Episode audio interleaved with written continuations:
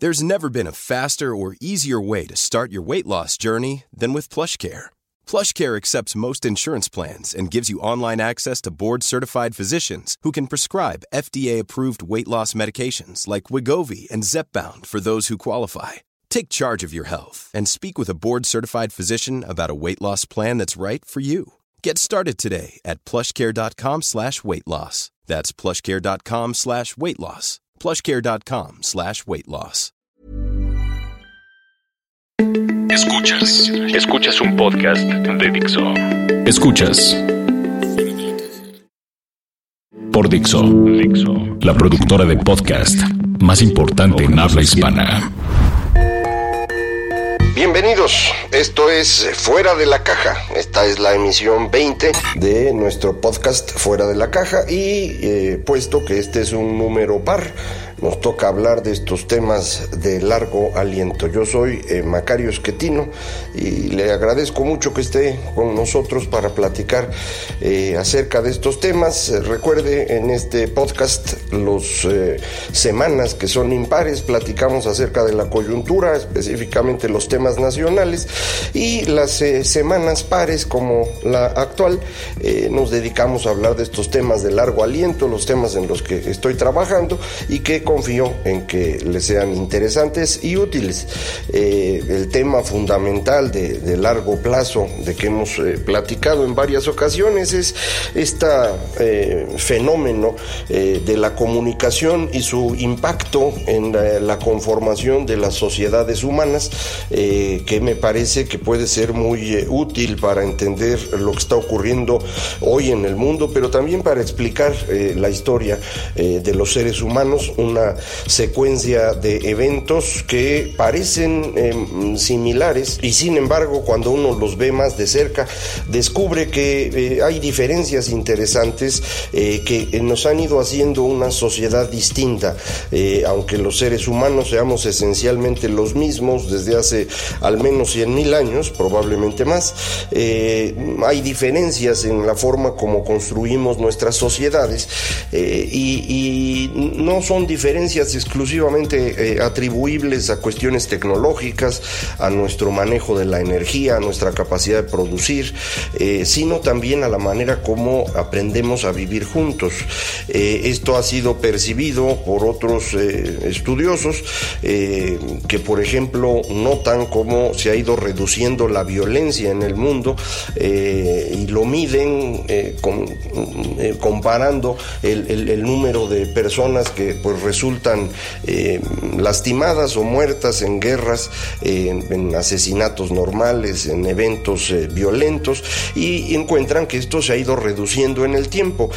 sin embargo, cuando uno realiza esta misma comparación haciendo uso de estos ciclos comunicacionales que yo le he comentado, eh, eh, esta reducción de la violencia no es tan clara. Eh, más bien lo que tenemos son efectivamente ciclos en los que nos ponemos muy violentos y después nos serenamos conforme empezamos a pensar con más claridad. y atribuía yo estos ciclos en alguna conversación anterior a los dos sistemas de toma de decisiones que tenemos los seres humanos, según quienes apoyan la idea de esta sistema doble de toma de decisiones, una cantidad importante de psicólogos y otros estudiosos, eh, y pues una de las descripciones más eh, claras de estos dos sistemas viene en el eh, libro de Hahnemann, este que se, perdón, Kahneman, que se llama Pensar rápido y pensar despacio, un libro muy importante para ver lo que sabemos acerca de la toma de decisiones de los seres humanos. No es el libro más divertido del mundo, eso sí, se lo aclaro, no se va usted a, poner a leer y, no va a poder soltar el libro. De hecho, lo va a soltar con gusto muchas veces porque se aburre uno, eh, pero eh, la cantidad de información que contiene es eh, verdaderamente importante. y específicamente, Kahneman soporta o apoya, pues, perdón, esta idea de que tenemos dos sistemas con los que tomamos decisiones. Uno, el llamado sistema 1, que es un sistema esencialmente intuitivo, rápido, eh, emocional, eh, que nos permite tomar decisiones sin pensar. Eh, y el sistema 2, que sería este en el cual reflexionamos, eh, hacemos análisis lógico, revisamos opciones y tomamos decisiones, un sistema mucho más lento. Eh, lo normal para los seres humanos es movernos en el sistema 1, el sistema 2 cuesta trabajo, hay que pensar. Eh, y eso pues no es fácil, como usted sabe, si lo ha hecho eh, alguna vez recientemente, se acordará que, pensar cuesta trabajo. Entonces nos movemos al sistema 1 casi siempre, cada vez que necesitamos en particular, eh, frente a tres circunstancias. Una, cuando hay una amenaza enfrente que nos hace movernos rápidamente al sistema 1, dejar de pensar y tomar una decisión rápida, precisamente para evitar la amenaza.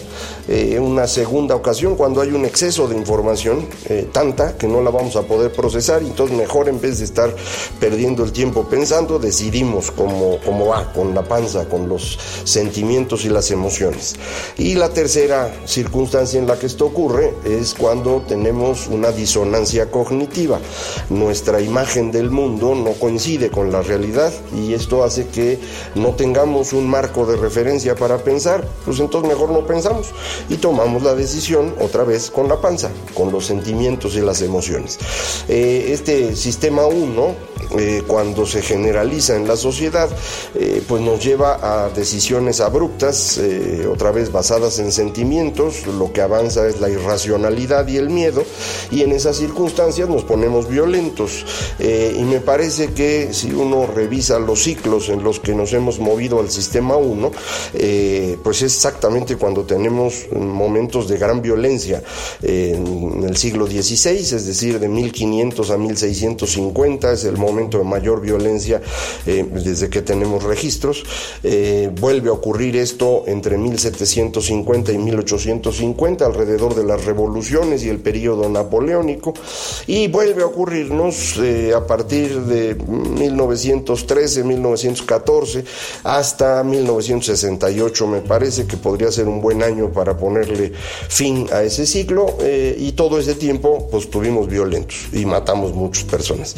Eh, en los otros estamos más tranquilos, estamos en esto que le llamaba sistema 2 eh, y ahí pensamos y construimos eh, sociedades mucho más pacíficas, prósperas, exitosas, que pues, sin embargo no, no resuelven todos los problemas de los seres humanos, en particular no reducen la desigualdad de manera significativa, por ejemplo, muchas personas no, no se sienten bien en ese tipo de sistemas eh, y, se sienten aislados y entonces eh, pues en el momento en el que vuelve a haber una circunstancia que nos mueve al sistema 1 pues estas personas son precisamente las que inician los eh, movimientos emocionales y que eventualmente se convierten en violentos. Acabo de leer un, libro muy bueno que se llama El enigma de la razón de Hugo Mercier y Dan Sperber. No, no sé si, si ya existe en español, pero eh, tiene más o menos un año que se publicó. Eh, y, ellos lo que propusieron desde hace algunos años en un artículo eh, que ese sí había yo leído en, su momento, era que la, razón no es distinta de la intuición. Y en ese sentido, esta idea de los dos sistemas, pues no, no sería útil. En realidad ellos dicen la razón es parte de los otros mecanismos que tenemos de toma de decisiones, es un sistema intuitivo, nada más que funciona no sobre eventos de la naturaleza, sino sobre las razones, sobre argumentos.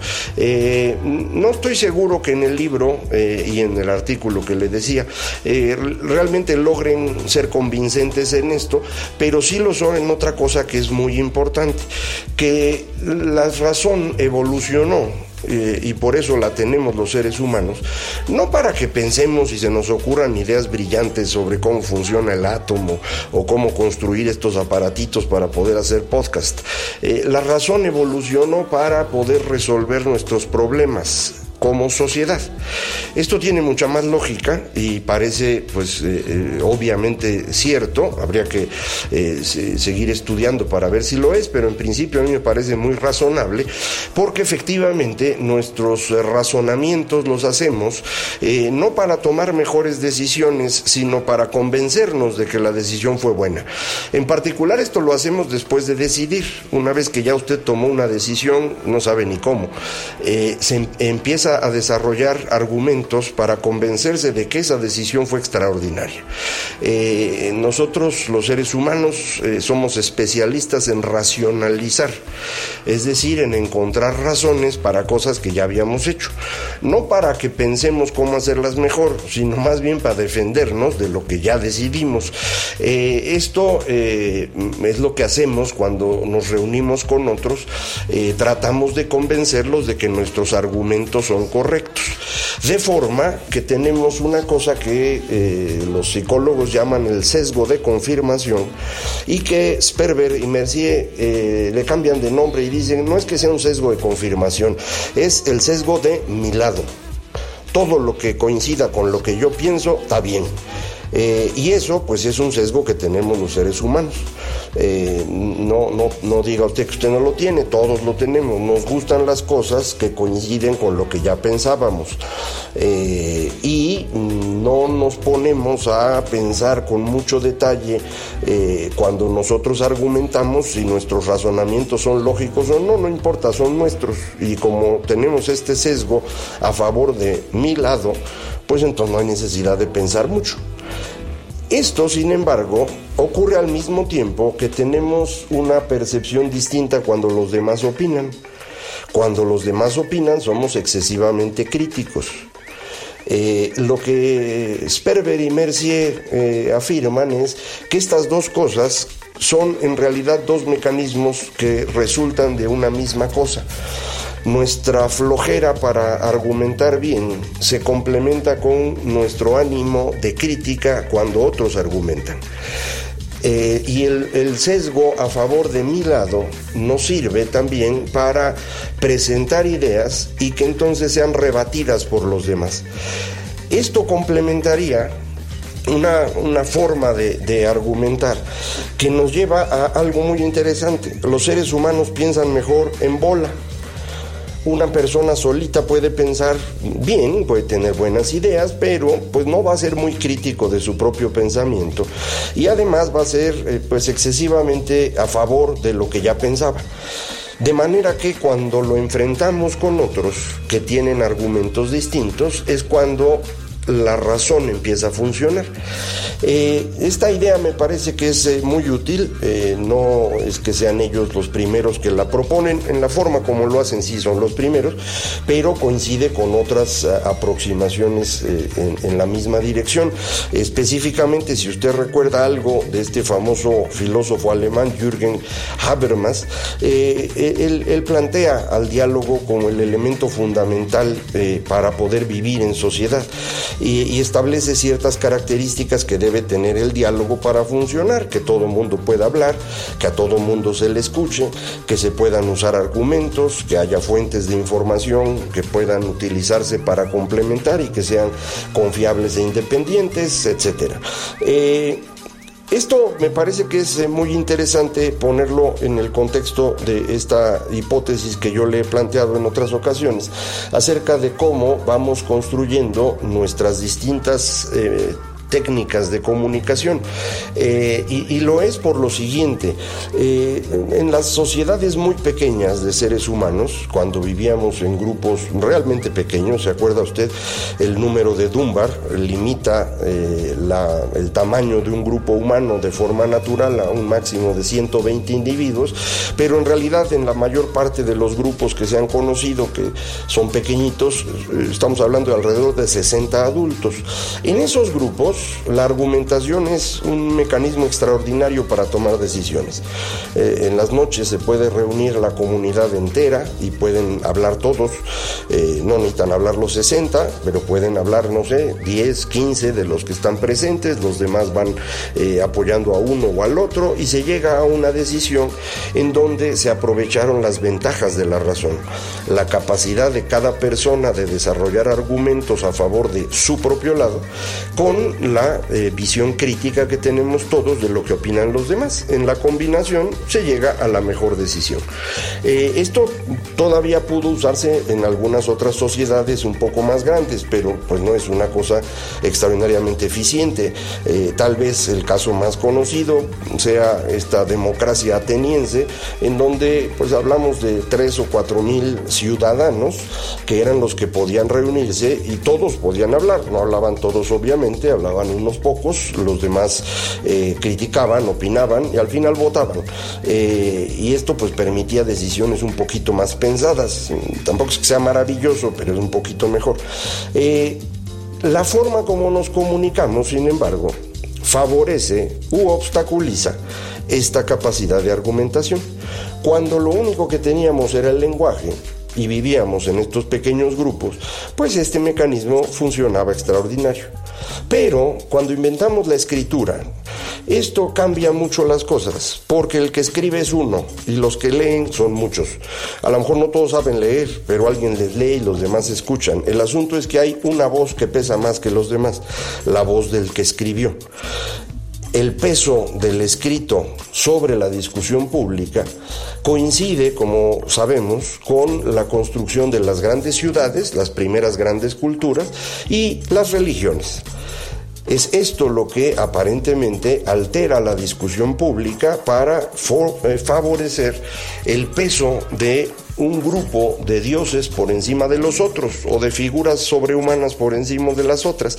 De forma que al final tenemos un panteón de dioses que soporta a una estructura de poder en la sociedad que nos lleva a pues todo este esta época que vamos a ver en distintos momentos que va a ir cambiando paulatinamente pero que ocupa todo el tiempo de la escritura desde hace 6000 hasta hace 500 años. Todo ese tiempo dependimos de la escritura y todas esas estructuras sociales son profundamente autoritarias y verticales la llegada de la imprenta, sin embargo, permite una especie de argumentación nueva ya no es una única persona que escribe, ya pueden ser muchos, porque la imprenta permite producir libros baratos.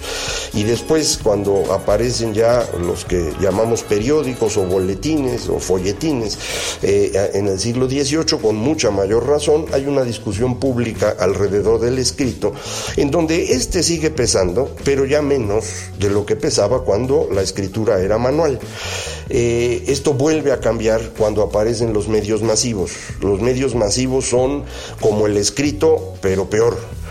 Una pocas personas son las que pueden opinar y todos los demás están escuchando, sea en el cine, en la radio, en la televisión, muy poquitos opinan y todos los demás oyen. Y eso no permite argumentar. Eso permite, si acaso, que algunas de las ideas se vayan haciendo poderosas por encima de las demás. Y, no me parece coincidencia que el cine y la radio sean el sostén de estos estados totalitarios del siglo XX, que son en el fondo religiones sin dioses.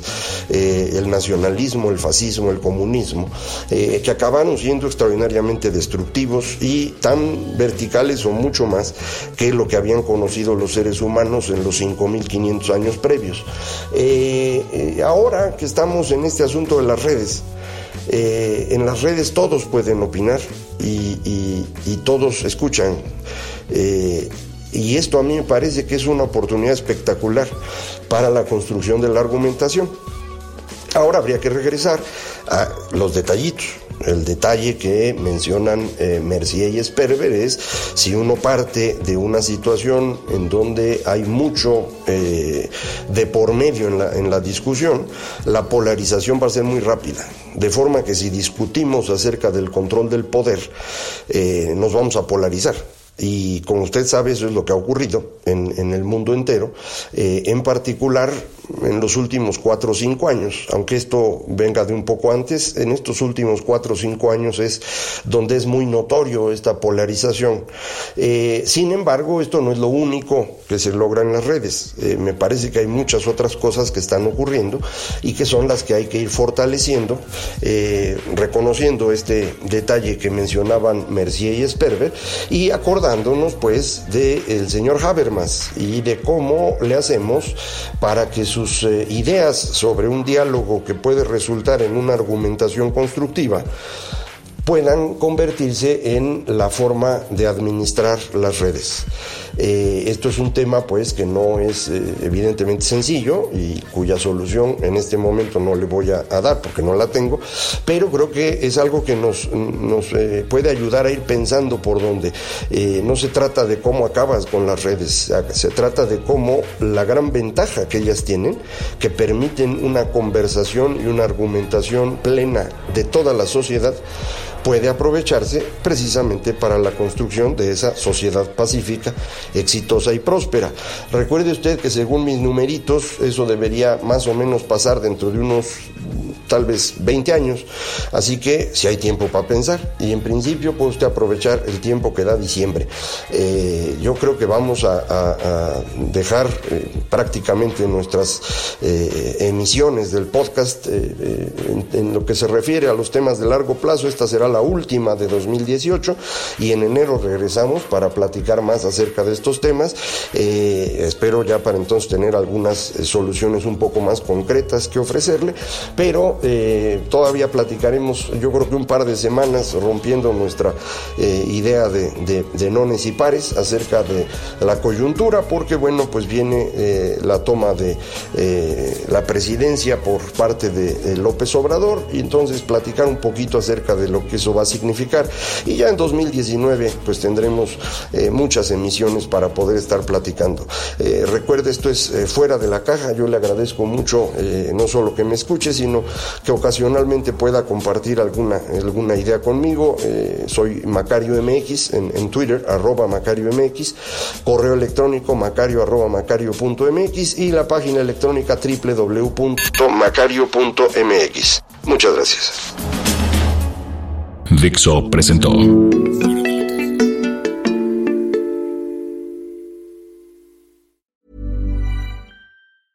Hey, it's Paige DeSorbo from Giggly Squad. High quality fashion without the price tag. Say hello to Quince. I'm snagging high-end essentials like cozy cashmere sweaters, sleek leather jackets, fine jewelry, and so much more. With Quince being 50 to 80% less than similar brands and they partner with factories that prioritize safe ethical and responsible manufacturing. I love that. Luxury quality within reach. Go to quince.com slash style to get free shipping and 365 day returns on your next order. quince.com slash style